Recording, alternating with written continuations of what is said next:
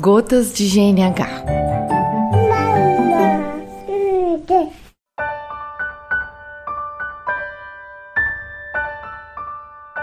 Olá, eu sou Dayana Meida, facilitadora de aleitamento materno, e hoje, como prometido no último episódio, eu quero falar sobre as formas alternativas de aleitamento do bebê, na impossibilidade da amamentação no peito. Na última gota, a gente falou das situações em que se faz necessário oferecer o leite fora do seio materno e os motivos pelos quais a mamadeira não é a primeira opção, ao contrário do que nos diz o senso comum. Atenção, o objetivo desse episódio aqui é só mostrar as alternativas, mostrar que existe alimentação além da mamadeira. Mas ouvir só esse episódio não substitui a consulta com um profissional qualificado para avaliar qual é a forma indicada para oferecer o leite especificamente para o seu bebê. Então eu vou falar primeiro sobre a colher. Uma colherzinha dessas de chá normal da cozinha vai servir perfeitamente para a oferta de pequenas quantidades de colostro ao bebê nos primeiros dias de vida.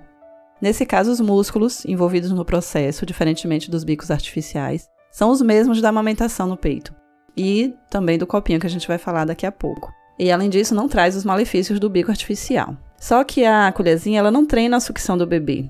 Aí a oferta do leite por colher não vai substituir a ida do bebê ao peito para atender a necessidade de sucção e também para manter esse padrão da amamentação. Da mesma forma, a oferta do leite no copo. Só que a oferta do leite no copo permite quantidades maiores, enquanto a, a colher geralmente é para colostro, né, para pequenas gotas. Então o copinho pode ser esses normais de vidro mesmo, vendidos para tomar cachaça, tequila, sabe aqueles copinhos de shot? E você pode se perguntar: será que um bebê consegue tomar leite no copo? Consegue sim, inclusive os prematuros, depois de determinada idade, em condições, né? Que os profissionais vão avaliar, eles conseguem sim tomar o leite no copinho. E lembrando que existem algumas condições que contraindica, tem cuidados, né, ao serem tomados ao ofertar, como todas as outras formas. Então não esqueça da importância da orientação de um profissional. É outro dispositivo que pode ser utilizado é a seringa, sem agulha, obviamente, pelo amor da deusa. E ela geralmente é usada acoplada a uma sondinha, mas ela pode ser usada pura também, no cantinho da boca. E é usada com o bebê no peito para estimular e corrigir o padrão da sucção, já que é possível controlar o fluxo através da pressão do êmbolo. De novo, com uso orientado por profissional.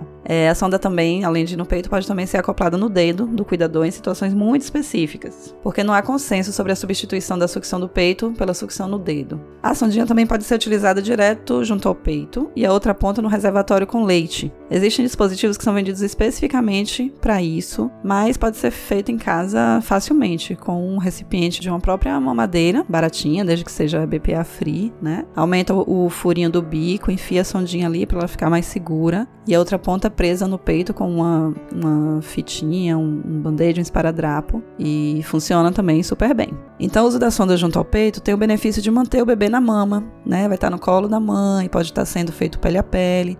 Ele vai estar ali treinando a sucção e estimulando também a produção.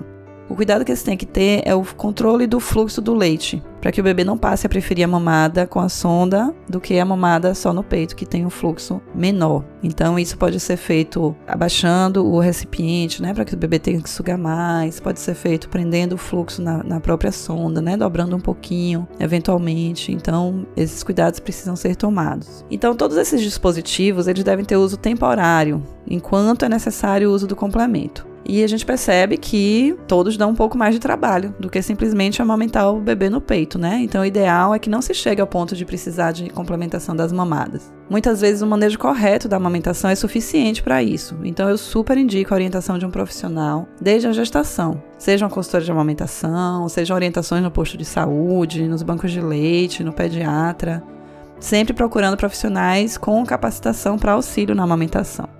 Então é isso. Eu espero que tenha ficado claro que a mamadeira é um item dispensável do enxoval. E até a próxima gota. Beijos!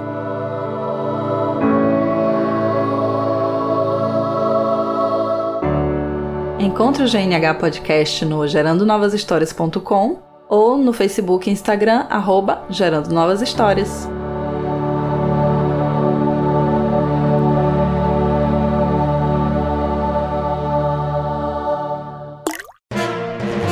Mais um produto com a edição do Senhor A.